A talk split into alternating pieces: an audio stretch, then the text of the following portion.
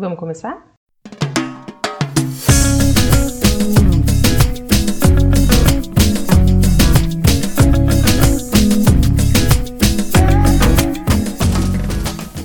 Bem-vindos ao Peralta Cast, o seu podcast de história da professora Bárbara, do Cotuca, e eu não me lembro o que, que vinha depois. Pessoal, antes da gente começar, queria dar um aviso. Estou pensando em lançar os episódios para vocês na terça-feira, ao invés de lançar na segunda, porque eu acabei criando uma situação onde eu preciso necessariamente ficar trabalhando no fim de semana e eu gostaria de concentrar o trabalho nos dias de semana, se possível, porque o que acontece? Eu lançando na segunda-feira, eu pensei, ah, até sexta-feira mais ou menos eu deixo a galera comentar e por isso é muito importante vocês comentarem, porque eu estou lendo todos os comentários, juntando os comentários de vocês e pensando no que eu vou fazer no episódio seguinte também a partir dos comentários de vocês. E aí, no sábado e no domingo eu faço, eu gravo o episódio e faço a edição. E assim, eu demoro a fazer a edição, porque eu sou iniciante, né? Tô aqui no improviso. Então, se eu lançar na terça, eu consigo trabalhar, mesmo que eu tenha que trabalhar no fim de semana, eu consigo trabalhar também na segunda, no, no podcast. Então, eu vou pedir aí a compreensão de vocês para me ajudar nesse intervalo. Vou lançar na terça, e aí eu peço para vocês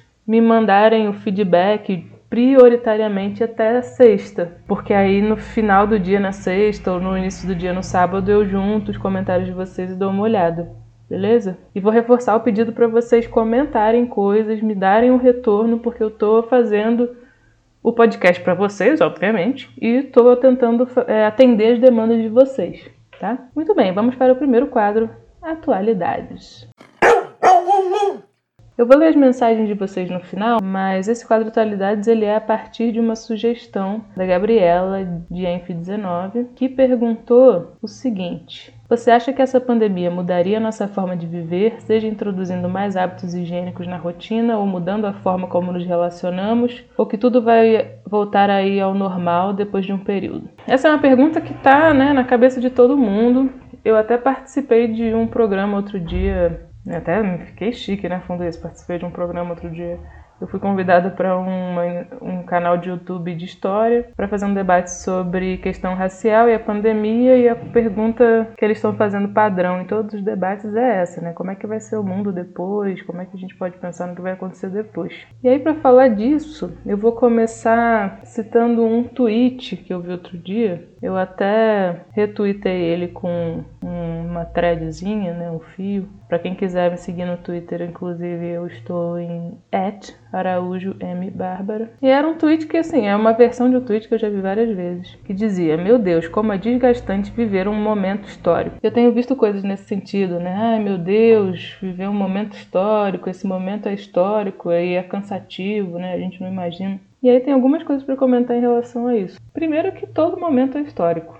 Não tem nenhum momento que não seja histórico. História se trata de mudanças, de rupturas, mas também se trata das continuidades, do que fica, né, do constante. São todas essas ações, tanto que transformam quanto que conservam ao longo do tempo. Né? Então é claro que a gente, quando está vivendo um momento de muitas transformações, essa percepção de que a história está acontecendo, ela é muito mais evidente para gente, né? porque tudo está mudando as coisas vão mudar depois, o que, que vai ser. O fato da gente estar tá vivendo isso de uma maneira muito intensa, né? A gente está vivendo um momento de uma transformação muito profunda, várias transformações, né? Mas a pandemia é a grande questão. Muito profunda, muito intensa. As coisas estão mudando muito rápido é, tem muita incerteza, eu acho que isso faz dar um pouco essa sensação mais forte de que é um momento histórico, né, entre aspas. E a gente está vivendo quase que em todos os lugares ao mesmo tempo, no sentido de que a gente tem internet, é um mundo extremamente globalizado, o próprio caráter da pandemia, a forma como ela se espalhou, tem a ver com, com a gente estar tá vivendo um mundo extremamente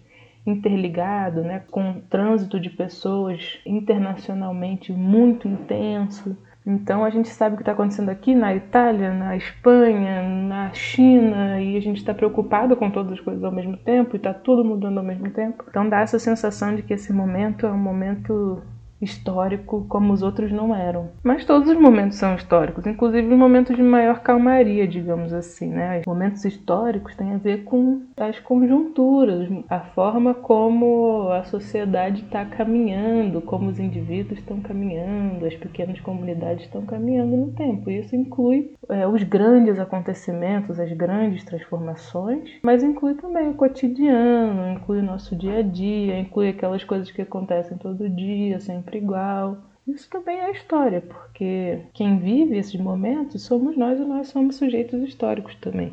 Isso foi uma, uma mudança muito importante no paradigma da história, né, dos historiadores, né? no início do século XX, esse entendimento de que a história não são só os grandes nomes, né, os grandes acontecimentos, as vitórias militares, as guerras, essas coisas desse tipo. Mas a vida dos anônimos também, a história, né? das pessoas que não são os grandes líderes políticos. Isso foi muito importante para a gente entender que essas pessoas também, mesmo no seu dia a dia, elas fazem história. O que para a gente parece muito natural, acordar, tomar café da manhã, comer um, um pão, com queijo, presunto, tomar um café ou tomar um achocolatado, sei lá o que vocês tomam. Pra gente isso é uma coisa completamente natural, mas isso é um hábito historicamente localizado, geograficamente localizado, que vai dizer, né, se a gente vamos imaginar que um historiador encontrou um vestígios do nosso café da manhã e conseguiu reconstruir os nossos hábitos alimentares de café da manhã, isso vai dizer para ele de algumas coisas dessa sociedade que a gente vivia, do tipo de coisa que a gente tinha à nossa disposição, do tipo de alimento que a gente precisava para se manter. Então nada é natural, tudo é histórico, tudo que tem a ver com seres humanos é histórico. É localizado temporalmente e espacialmente. Mas voltando para a pandemia e para como vai ser o mundo, eu juro que eu não estou fugindo dessa pergunta. Eu estou colocando essa pergunta porque eu, tô, eu acho que essa pergunta, por trás da pergunta do que, que vai acontecer, tem a pergunta: a gente vai voltar ao normal? Ou quando que a gente vai voltar ao normal? Né? A gente, na, na escola, a gente fica, pô, quando as aulas vão voltar? Quando a escola vai voltar? Quando isso vai acabar? E aí, quando a gente se coloca essas perguntas, junto com elas tem essa, essa implicação, esse entendimento de que é possível voltar as coisas como eram antes. Só que a história ela não é uma, uma roda que está sempre andando numa linha reta que a gente consegue nem dar ré, nem acelerar. É uma coisa maluca que vai para todos os lados. Então a gente não vai voltar como era antes porque a gente não tem como apagar tudo o que aconteceu. Tudo isso que está acontecendo vai determinar, de certa forma, o que, que vai acontecer daqui para frente necessariamente. Não tem como voltar ao mundo ao que era antes. Mesmo nas vezes que a gente tentou esquecer o que aconteceu, e aí para dar um exemplo bem específico aqui no Brasil, quando a ditadura militar começou a acabar, digamos assim, a política adotada pelo governo foi uma política de esquecimento. Vamos deixar isso para trás. Vamos varrer isso para baixo do tapete. Vamos abrir um governo democrático, vamos tentar construir um governo democrático como se a gente nunca tivesse passado por isso. E, e tudo a ver com isso foi a forma como a política da anistia se deu, né? do perdão dos criminosos, em que foram perdoados tantos aqueles que eram os presos políticos, né? os que lutaram contra o regime ditatorial, como foram perdoados os torturadores e as pessoas que cometeram os crimes dentro do aparelho do Estado. Então perdoa todo mundo do bem do mal, tá tudo certo, deixa pra lá. Só que não tem como voltar como era antes e como apagar o que aconteceu. Então a gente está vivendo até hoje os resquícios, as consequências, na verdade, de ter tentado apagar o que aconteceu, de nunca ter lidado com o que aconteceu, de não conhecer muito bem a nossa história. Não tem como a gente apagar, né? Então a gente tem aí mais do que nunca essa esse pedido pela ditadura, pela intervenção militar, pelo AI-5, fechamento do STF vivíssimo, né? Que será que seria possível numa sociedade que lidou com o acontecimento, que olhou para o que aconteceu, que refletiu, que deixou essa memória viva, que ensinou essa memória na escola. Então a gente não tem como voltar. A gente vai viver num mundo, a gente está vivendo num mundo onde essa pandemia é uma realidade e que vai deixar consequências com as quais a gente vai ter que se, que se haver com elas, a gente vai ter que lidar com essas consequências, né? Não tem muito como voltar. E isso sim, eu digo, é difícil pra caramba pra mim também, mas a gente vai ter que criar novas formas de viver nesse mundo, novas formas de se relacionar. E isso está na nossa mão, né? É importante juntar essas duas coisas. Quando eu falei que todo momento é histórico, eu quis dizer que nós todos somos sujeitos históricos, todos, todos os seres humanos. Isso significa dizer também que a gente é sujeito e não só vítima da história, né? Não, a gente não só recebe os acontecimentos, a gente faz parte desses acontecimentos.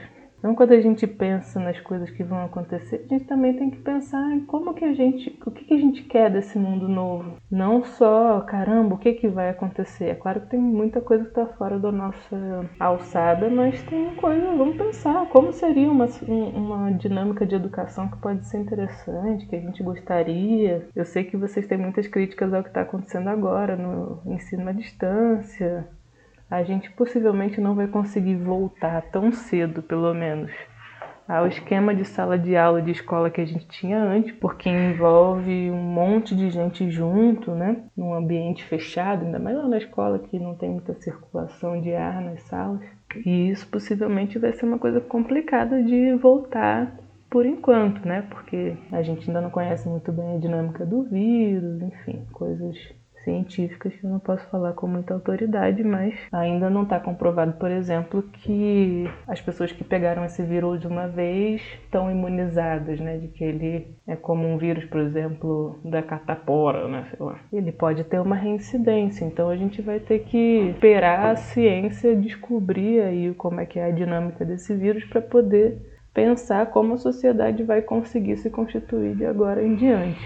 Então é difícil a gente fazer projeções quando tem muita coisa desconhecida. Mas o que, o que eu posso dizer com segurança, como historiador como professora de história, é que a gente não vai voltar ao que era antes. O que não é necessariamente ruim, só é novo. A nossa sociedade está mudando o tempo todo, mas às vezes a gente percebe isso de uma maneira mais evidente. Quer ver uma mudança muito significativa, mas que ela foi entrando de uma maneira que a gente não notou tanto? É essa coisa do, da dinâmica do WhatsApp. Eu acho que vocês já nasceram nela, então não sei se vai fazer muito sentido, mas ela mudou muita coisa para mim, porque eu sou de um período que eu comecei a pegar celular já tinha uns 10 anos, assim, mas era só de ligação. Depois tinha SMS, mas essa coisa de você ter internet no celular o tempo inteiro, né, do 3G, 4G, 5G, e você ficar conectado o tempo inteiro e conseguir se comunicar com as pessoas o tempo inteiro por aplicativo tipo WhatsApp, mudou completamente a organização da nossa sociedade. Inclusive, politicamente, aqui no Brasil, a gente tem um bom exemplo do que, que essa mudança impactou, do grau que essa mudança pôde impactar historicamente. Como foi uma coisa mais processual, talvez não seja tão evidente que tenha mudado totalmente a nossa organização social como o que a gente está vivendo agora.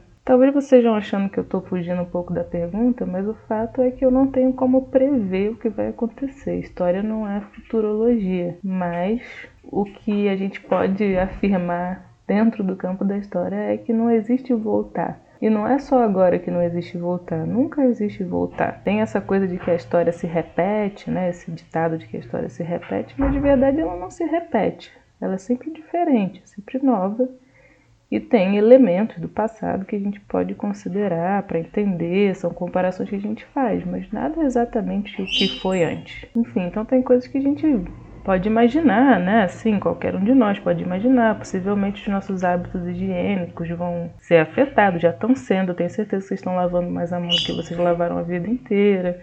Talvez isso mude a configuração das casas, né? De ter uma coisa para você, um espaço para você se higienizar antes de entrar já está mudando, as pessoas já estão fazendo um pouco esse espaço, não entrar de sapato em casa, chegar em casa, lavar a mão, passar álcool gel, tirar a roupa que usou na rua correndo para não encostar em nada. Isso pode ir mudando a própria estrutura da casa. Tem essas mudanças no cotidiano e tem as mudanças mais amplas, que dependem de coisas muito grandes que estão fora da nossa alçada, de decisões políticas, dos movimentos populares, dessas coisas mais amplas, mas que também em algum nível dependem da gente num nível mais micro, né? A gente também faz história, a gente não só é vítima da história, a gente não é só aquele que recebe os acontecimentos, a gente também faz. Então a gente pode pensar em possibilidades que sejam interessantes, né? Coisas vão ser criadas agora por pessoas conversando e formas novas de, de viver. E aí, para terminar, que eu já falei pra caramba, eu queria dizer para vocês terem bastante cuidado com a ansiedade que esse tipo de pergunta traz. Ficar pensando o que, que vai acontecer, como é que vai ser, quando é que vai voltar, quando é que eu vou abraçar meus amigos, etc, etc. Isso é uma coisa que está na nossa cabeça, na minha cabeça, enfim.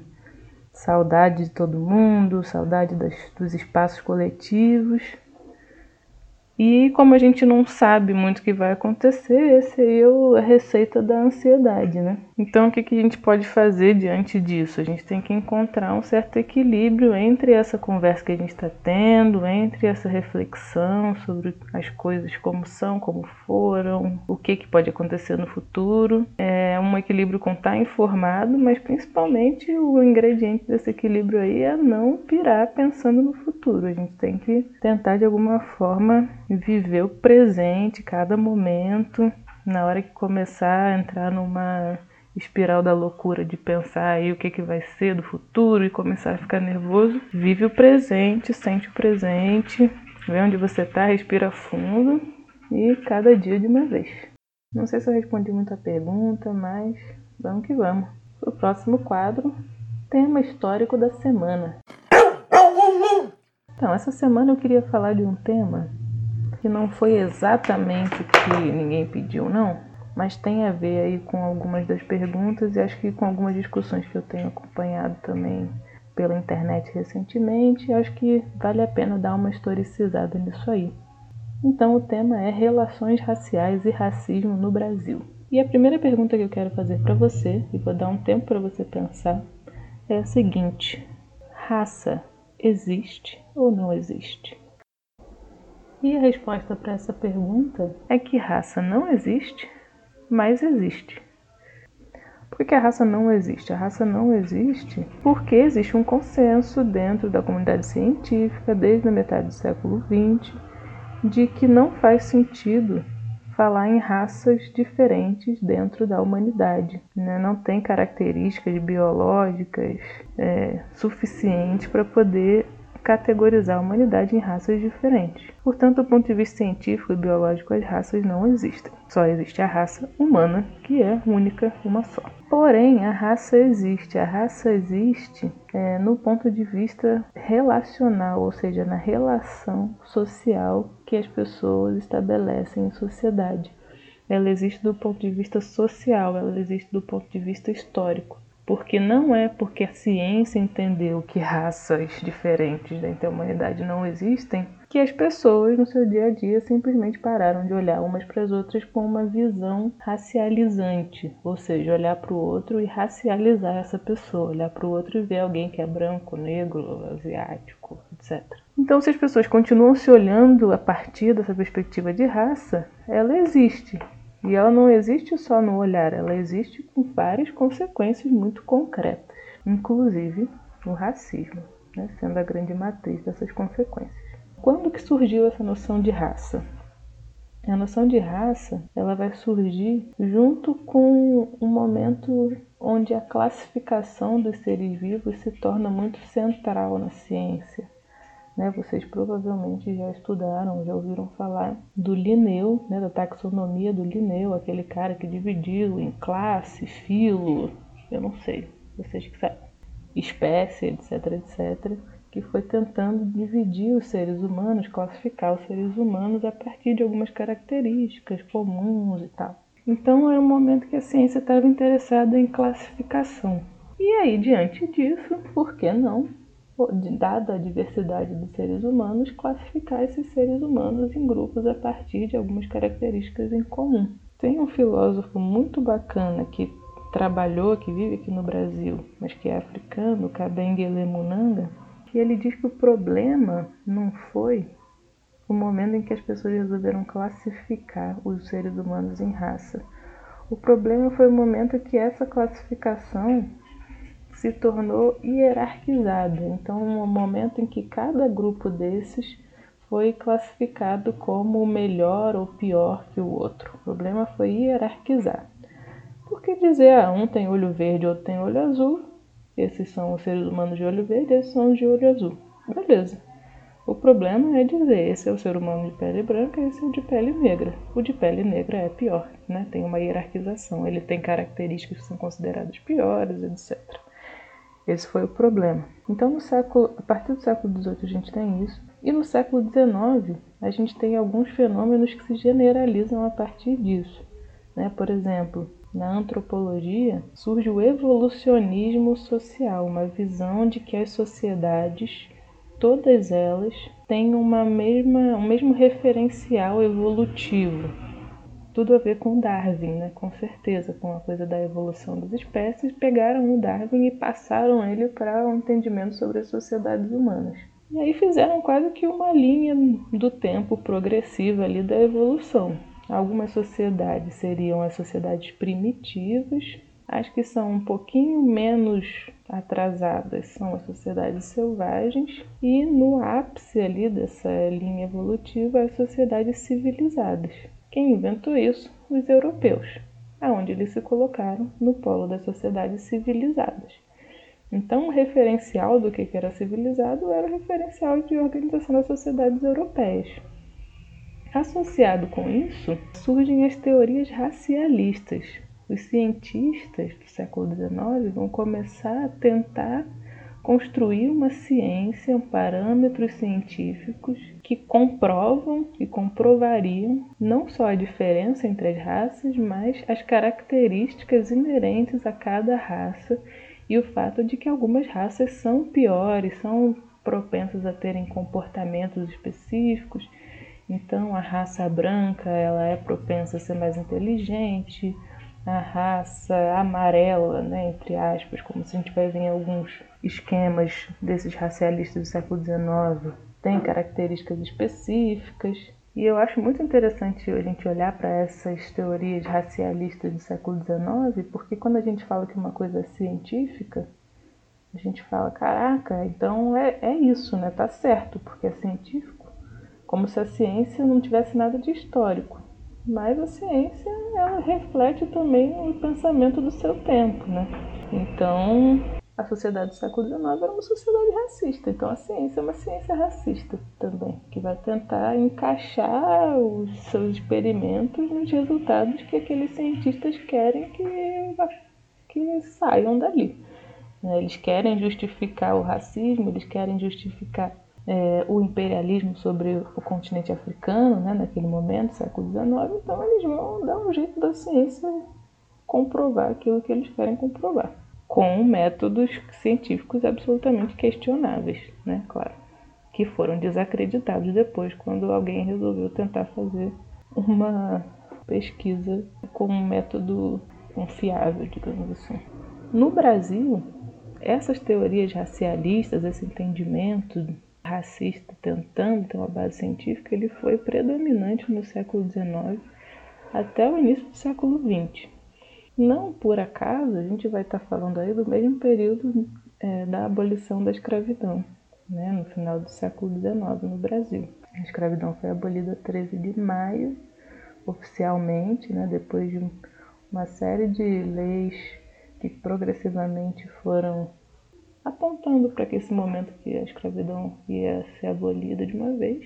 E depois de depois de anos e anos, décadas de combate da própria população escravizada, é, dos libertos e dos abolicionistas em geral. Então, muitos escravos já tinham recebido a liberdade, já tinham fugido, etc. Foi muito mais uma decisão formal do que efetivamente uma decisão que libertou um número tão grande de pessoas assim. E junto com esse momento, a gente tem as políticas de incentivo à imigração europeia para o Brasil.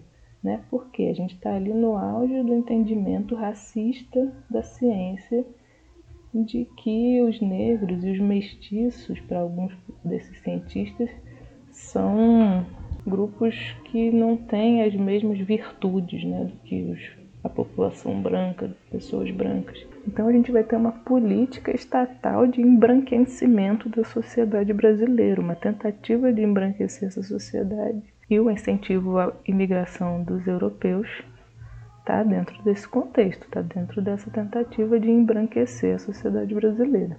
Uma mudança super importante nesse entendimento vai vir na década de 30, 1930, com a obra de um sociólogo chamado Gilberto Freire. O Gilberto Freire também não porque ele fosse um gênio, mas produto de um novo tempo. A gente vai estar já no governo do Getúlio Vargas, que era um político que tinha uma abordagem diferente, mas que tratasse as questões populares menos na base da repressão e mais na base da negociação e do convencimento. Então o Vargas ele vai ser um cara que vai tentar, ao invés de só reprimir tudo aquilo que é considerado popular, e muitas das coisas populares são é, coisas da cultura afro-brasileira, né? afinal, um número da nossa população muito significativa é negra, ele vai tentar pegar essas coisas e trazer para dentro do que ele entende que vai ser a identidade nacional tentar formatar isso para dentro do Estado. E nesse meio tempo, vem o Gilberto Freire, esse sociólogo, também vai formular uma nova forma de entender a cultura negra, a identidade negra dentro da sociedade brasileira. Não mais esse entendimento de que é uma raça menor ou perigosa, ou enfim, e vai começar a defender que a cultura negra ela teve uma função civilizatória, uma contribuição muito importante para a cultura brasileira, para a formação da sociedade brasileira. Então, naquele momento, a contribuição do Gilberto Freire ela é revolucionária, porque estava pensando no que tinha antes era um monte de racista malucão. E agora ele vai dizer que não, que a contribuição foi fundamental para para a sociedade brasileira. E aí ele vai vir com esse papo, né, de que que é bastante importante hoje ainda esse papo de que a identidade brasileira, a sociedade brasileira, é o encontro das três raças, né? O encontro dos brancos, europeus, portugueses com os negros, africanos e seus descendentes e os indígenas, os nativos. Né? Então, junto com essas três raças, no encontro dessas três raças, se fez o Brasil. E aí, né, na miscigenação dessas raças, na mistura dessas raças, a gente tem o brasileiro, a identidade brasileira. Desse discurso do Gilberto Freire, de que o Brasil é esse grande encontro das três raças, vai surgir a ideia de que o Brasil era o grande caso do mundo de uma democracia racial, um lugar onde as raças estavam juntas, em equilíbrio, misturadas, sem guerra, sem conflitos. E aí isso vai ter um monte de consequências também, né? Por um lado, a obra do Gilberto Freire vai significar uma transformação positiva, considerando o que, que vinha antes, né? Aquelas teorias racistas tentando ser científicas. Mas veio, ela transformou numa coisa complicada também, numa noção de democracia racial, onde não existe preconceito, não existe discriminação. Nos anos 40, 50, a gente vai ter uma nova mudança que vai ser fundamental dentro do pensamento sobre a questão racial no Brasil com um outro sociólogo chamado Florestan Fernandes. Florestan Fernandes ele vai fazer uma pesquisa que foi encomendada pela Unesco, né, um órgão da ONU, Organização das Nações Unidas, para entender como que o Brasil tinha conseguido essa façanha de ser um país onde não existia racismo. Então, o Brasil era um lugar incrível, o paraíso racial, não existe racismo, é uma mistura maravilhosa de raças. Vamos entender como é que isso aconteceu para a gente replicar em outros lugares do mundo. Aí o Florestan, beleza, vamos, vamos fazer essa pesquisa aí. Aí o Florestan vai fazer a pesquisa houve o movimento negro da época, que já existe o movimento negro desde quando existe negro aqui no Brasil e existe opressão racial, existe resistência. Ele vai ouvir o movimento negro, ele faz as pesquisas com metodologia dele, científica, etc., estatística, documentação disponível, e aí ele chega a uma conclusão de que não era bem aí esse negócio de democracia racial, não, não tinha nada disso. A primeira conclusão que ele chega é: depois da abolição da escravidão, a população negra não foi integrada à sociedade. Então, os negros não foram integrados à sociedade brasileira após a abolição, eles foram sistematicamente excluídos. Conclusão número um. Conclusão número dois: essa ideia de democracia racial no Brasil é um mito. E aí vai, a partir daí, surgir essa expressão do mito da democracia racial, que vai ser levada pelo movimento negro como uma grande bandeira. Não tem isso de que no Brasil não existe racismo, porque todos somos uma grande mistura. E meu tatara, tatara, tataravô é negro, então eu não posso ser racista. É mentira, isso é um mito. Né? É uma, uma historinha bonita aí, mas não é verdade. Então, a partir desse momento, a gente vai ter até hoje a tentativa de desconstruir essa ideia, né, de denunciar o racismo que existe na sociedade, apesar de ser uma sociedade com um grau de miscigenação importante. Existem várias formas de racismo contra várias populações, né, não só a população negra, contra os indígenas, os povos nativos, né, contra asiáticos, que é uma forma de discriminação bem significativa e pouco falada, né? No caso do movimento negro no Brasil, a gente pode considerar que já no período da escravidão, tem organizações negras não só de escravizados, mas de libertos e de negros livres lutando contra a escravidão. Na abolição da escravidão, a gente vai ter um período inicial de organizações que vão lutar pela integração da população negra na sociedade brasileira. A partir ali dos anos 50, 60, a gente vai ter uma nova faceta do movimento negro no momento de luta pela valorização da estética negra, pela reivindicação de uma identidade positiva de ser negro. Negro não vai ser mais um xingamento como era. Eles vão pegar essa palavra negro e vão transformar o significado dela numa palavra positiva, né, através de um, movimento de transformar a palavra negro em uma coisa positiva, ficou conhecido como o movimento da negritude. No Brasil, esse movimento tem tudo a ver com uma organização chamada o Teatro Experimental do Negro, que era liderada por um cara chamado Abdias do Nascimento.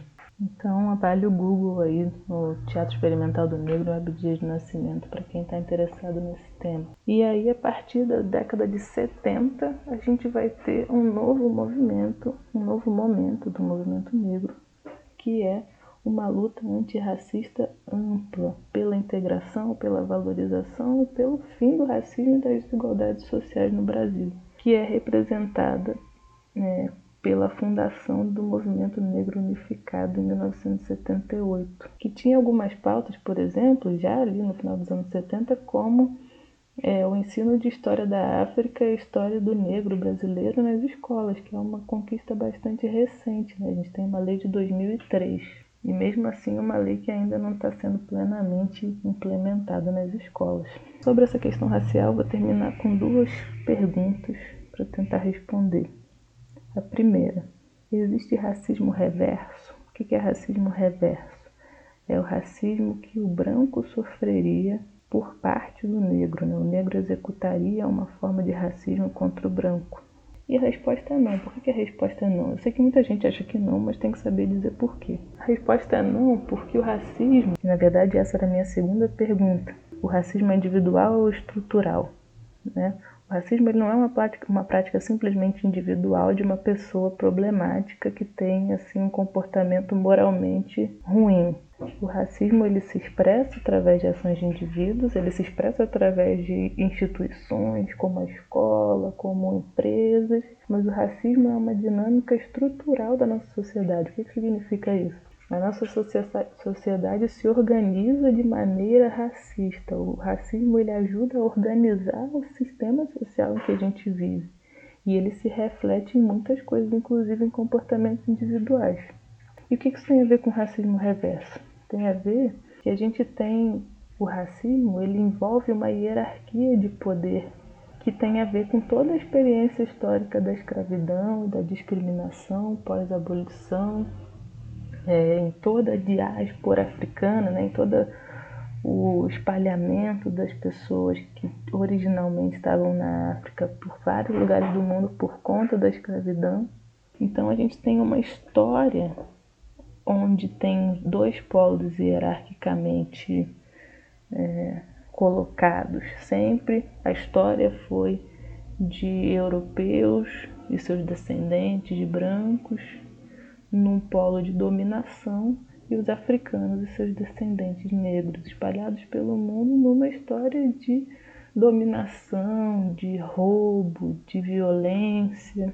Então, poderia existir racismo reverso se a história tivesse sido reversa. Se a história tivesse sido que os africanos foram na Europa escravizar as pessoas e sei lá o que. Mas a história não foi essa. Então não tem como pensar ao contrário. A própria expressão racismo reverso já está dizendo que existe um racismo normal, que é o racismo contra os negros, por exemplo, e um racismo que é ao contrário, é um racismo inverso, né? o que não é o normal, é o que não é o esperado. Então, na verdade, é uma expressão que não faz sentido. É mais ou menos por aí. Algumas reflexões que eu queria fazer em relação a isso. Se vocês tiverem perguntas, tá, gente? Além dos comentários que vocês acharam legal, que vocês acharam chato, e das sugestões para pautas, eu também acho legal vocês fazerem perguntas. Se vocês tiverem dúvidas e, e perguntas que vocês queiram que eu responda, eu posso voltar a essas perguntas, né? Eu posso voltar aos assuntos que eu falei nos episódios anteriores na parte das perguntas de vocês. Então vocês podem mandar as perguntas, que é bem legal também, além de mandar sugestões, tá bom? Agora para o quadro Dicas Culturais. Eu vou acabar fazendo dicas culturais dentro desse tema aí das relações raciais. Minha primeira dica para quem ainda não assistiu no Netflix, o documentário 13ª Emenda, é um documentário sobre é, a estrutura prisional norte-americana, mas que tem tudo a ver com a sociedade brasileira. Dá pra gente fazer vários paralelos. É um documentário muito bom, não é chato. tem gente que não gosta de documentário. Eu gosto quase todos os documentários, mas mesmo para quem não gosta muito, esse documentário é super dinâmico, ele é bem maneiro. Vou botar o link nos negócios de link. Segunda dica é o canal do YouTube da Gabi Oliveira, é o canal de pretas. É uma youtuber negra, jovenzinha. Tem um monte de coisa de youtuber, dicas de beleza, tag do não sei o que, mas que tem uns vídeos também de reflexão sobre questão racial no Brasil, na mídia e tal. Tem um vídeo particularmente que eu gosto, que eu vou deixar linkado para vocês, para vocês darem uma olhada. Se vocês gostarem desse vídeo, vocês dão uma olhada no canal para ver se vocês curtem. Para quem quer leituras mais profundas aí, mais complexas. É, eu li recentemente um livrinho, é um livro pequeno, mas ele é meio complicado. Mas eu vou deixar a dica, tem gente que gosta de conhecer essas leituras mais acadêmicas. Um livro chamado Racismo Estrutural, de um advogado e professor chamado Silvio de Almeida. Vocês encontram esse livro é, para vender, não é muito caro, eu comprei ele recentemente uns 18 reais na Amazon, eu acho porque ele é um livrinho de bolso. E para quem não quer saber de nada disso, quer, quer ter um momento de lazer sem pensar tanto assim, vou recomendar uma série. Na semana passada eu recomendei Brooklyn Nine-Nine para quem ainda não assiste. Dessa vez eu vou recomendar uma série chamada Atypical, que é uma série maravilhosa. O protagonista é um garoto que está no espectro autista, mas a série não é só sobre ele, é sobre toda a família dele. É uma série muito linda é engraçada, é sensível, é daquelas mais curtinhas de 20 minutos. Meu Deus, eu amo essa série. Vejam. Agora para o nosso quadro final, mensagens da galera. Que hoje é um, um hoje o quadro vai existir porque eu recebi mensagens, fiquei muito feliz. Vou ler as mensagens aqui de vocês. A primeira mensagem é da Gabriela Oneri, né, que eu já falei da pergunta dela, mas eu vou ler a mensagem toda do segundo ENF. Ela disse: Professor, adorei o podcast, principalmente a música de abertura e as latidas entre os quadros. Obrigado. Me dediquei muito. Aí ela continua: Sobre o episódio, fiquei chateada por nunca ter parado para pensar na questão das pessoas com algum tipo de deficiência no sistema EAD. Realmente lamentável. Para discussões futuras no quadro da história, surgir um tema meio amplo, mais específico, as histórias que não foram contadas, abordando as participações de grupos excluídos historicamente pela sociedade como negros e mulheres, por exemplo. Nunca ouvi falar muito sobre o assunto, principalmente em aulas convencionais de história. Aí, Gabi, você arrasou, porque eu gosto muito de falar sobre esse tema. Eu comecei a falar um pouco sobre relações raciais, mas eu vou com certeza abordar isso de alguma forma daqui para frente. Aí ela continua. Tenho também uma pergunta, e aí aquela pergunta sobre a pandemia que eu já tinha falado para vocês, que foi a pergunta que eu abordei hoje no quadro de atualidades. O próximo comentário foi um estudante que me mandou no privado, então eu não sei se ele queria se identificar, eu vou só ler o comentário. Ele disse assim: Professora, podcast muito bom, parabéns. Prefiro podcast mil vezes do que live, é muito mais relaxante e dá pra ouvir fazendo qualquer coisa. Espero que você continue. Resumindo, parabéns, ficou perfeito, coraçãozinho. Coraçãozinho para você pessoa que eu não vou identificar aqui, mas que você sabe quem é. Próximo comentário da Maria Lima, do primeiro Mac de Urme, né? Que são, é o Mac que eu tenho. Ela disse: Amei demais. Normalmente fico com dor de cabeça quando assisto vídeo aulas e achei muito melhor esse esquema de podcast. Obrigada. Com vários, vários ais. Outro comentário do Murilo Cuxi, Cuxi, não sei. Primeiro PD. Ele sugeriu um tema: impactos da história na produção de mídias culturais por exemplo, Godzilla e a criação das bombas atômicas, Star Wars e sua relação com a guerra do Vietnã.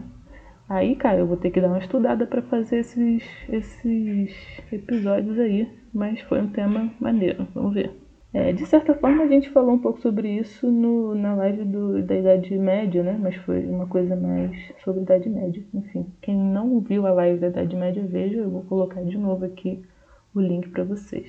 Aí o Murilo continua, gostei bastante da ideia de um podcast muito bom para ouvir enquanto eu desenho. Ouvir lo-fi hip hop toda vez enjoa. Obrigado, Murilo, por dizer que eu sou um bom substitutivo para o seu lo-fi hip hop.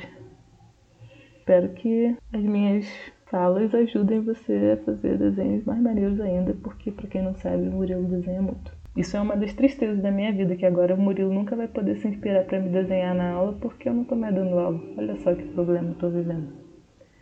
Próximo comentário do Jefferson, de Mac, primeiro ano. Melhor podcast que já ouvi. Minha sugestão de momento histórico é a Guerra do Vietnã. Jefferson, te amo. E o Murilo também mencionou a Guerra do Vietnã, né? Posso ver. Mas vou deixar uma dica para vocês, vou adicioná-la nas dicas culturais. Para quem se interessa pela Guerra do Vietnã, do Vietnã, tem um documentário da Netflix que é enorme, então você tem que realmente estar tá afim Dá para assistir assim o primeiro episódio, você vai ver qual é. É um documentário, uma série documental, né, em vários episódios, que se chama Guerra do Vietnã. E é muito maneiro porque tem muito, muito, muito é, material de documento, assim, de imagem documental da época, super detalhado. E para quem curte entender um pouco melhor da Guerra do Vietnã, tem esse documentário lá. Mas eu posso pensar como que a gente faz isso aqui é, de uma maneira mais sucinta, né? Porque o documentário da Netflix é enorme. Eu assisti uns três episódios até agora. Tem dez. E o último, o último comentário que eu vou ler hoje é da Marina, de Mac, que disse: Af, professora, ficou ótimo. Ouvi o podcast fazendo anotações e deu uma página do OneNote. Amei o formato, os quadros e tudo mais. Ficou ótimo, parabéns. Estou morrendo de saudade das aulas presenciais e achei que deu para matar um pouco da saudade. Amei esses comentários. Também estou morrendo de saudade das aulas presenciais. Na verdade, eu comecei a fazer o podcast porque eu vou começando a ficar louca em casa sem dar aula. Então, por isso que também para mim é importante vocês comentarem de volta, porque senão eu sou só uma pessoa falando sozinha aqui na frente do computador. Quando vocês comentam, eu sinto que estamos vivendo esse momento juntos. E o último comentário que eu vou ler do Lucas, do MEC segundo ano. O podcast ficou bacana, professora. Obrigado, Lucas. Então é isso, gente. Ficamos por aqui hoje. Espero que vocês tenham curtido. Beijos para vocês. Comentem, mandem perguntas, sugestões, elogios. E se vocês quiserem reclamar de alguma coisa, reclamem também, mas com um pouquinho de carinho, né? Porque eu tô aqui em isolamento social. Então tem que ter carinho com o ser humano. Tá bom? Um beijo para vocês, fiquem bem.